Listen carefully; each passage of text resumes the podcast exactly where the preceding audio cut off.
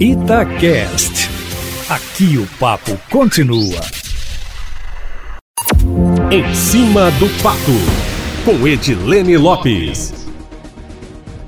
Além do embaixador para Genebra, o Senado pode rejeitar outras indicações de Bolsonaro que precisam da aprovação do Legislativo Federal. Em um episódio raro, o Senado rejeitou uma indicação do presidente da República para uma embaixada em Genebra, como nós acompanhamos, e ao que tudo indica, pelo que corre nos bastidores em Brasília, essa pode não ser a única rejeição. Fontes na capital federal afirmam que, apesar da melhoria da relação entre o executivo e o legislativo, o parlamento não anda satisfeito com indicações feitas pelo presidente Jair Bolsonaro e muito menos com posturas adotadas pelos ministros de Meio Ambiente, Ricardo Salles, e o das Relações Exteriores, Ernesto Araújo. Na leitura de muitos congressistas, os dois atrapalham diversas relações comerciais e também mancham a imagem internacional do Brasil. Ernesto Araújo já disse, por exemplo, que não acredita em aquecimento global, que o Brasil não está queimando a Amazônia e que foi criada uma ditadura climática que impede o debate. Ricardo Salles já protagonizou diversas polêmicas. A mais famosa delas talvez seja o abre aspas passar a boiada, fecha aspas, frase ou pedaço de frase que ele disse se referindo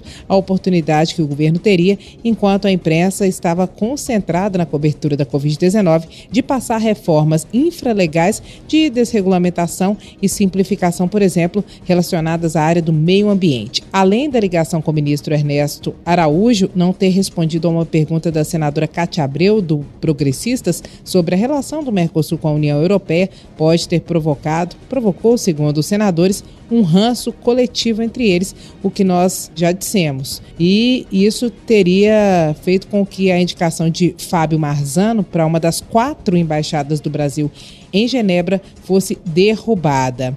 Agora, Eustáquio, é que vem a parte mais importante. A indicação do presidente do Conselho Nacional do Ministério Público, do Conselho Nacional de Justiça e cerca de 20 nomes para embaixadas ainda devem ser votadas pelo plenário. O voto é secreto, o que facilita a reprovação, embora isso seja raríssimo, aconteceu pela primeira vez no governo Bolsonaro e aconteceu no governo Dilma também. Entre os senadores, a conversa é que outros nomes podem ser rejeitados nos próximos dias e não estão livres do risco. Nem um indicado para a presidência do Conselho Nacional do Ministério Público e nem um indicado para o Conselho Nacional de Justiça, meu amigo. Será que vem mais polêmica por aí no cenário federal na relação entre o executivo e o legislativo? Por falar em legislativo aqui em Minas Gerais, Ontem, o deputado Bartô, do Partido Novo, que é do partido do governador e da base do governo, também protagonizou uma polêmica. Ele criticou no plenário o secretário de Planejamento, Otto Levi, por causa das declarações dadas por ele há um ano em relação à venda de recebíveis do nióbio que acabou não ocorrendo.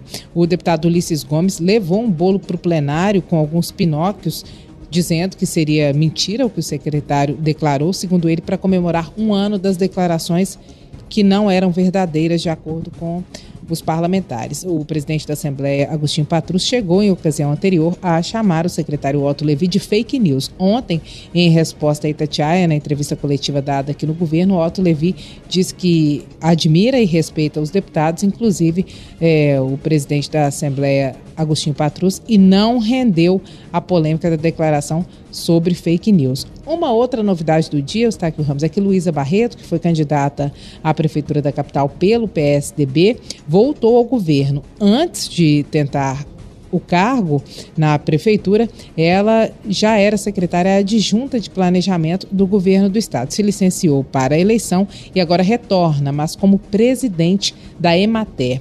Nos bastidores, a informação é de que uma possível intenção do governo de fundir EPAMIG e EMATER poderia estar por trás desta escolha, já que Luísa Barreto é considerada profissional competente e também especialista em enxugar gestões.